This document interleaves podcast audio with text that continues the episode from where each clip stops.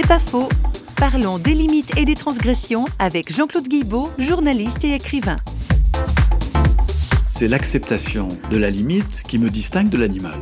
L'homme est le seul animal capable de s'auto-limiter, de se dire non à soi-même, de se dire je ne tuerai pas mon voisin, ou bien je ne coucherai pas avec ma mère. Les interdits du décalogue, l'interdit du meurtre ou l'interdit de l'inceste, c'est ce qui fonde l'humanité de l'homme.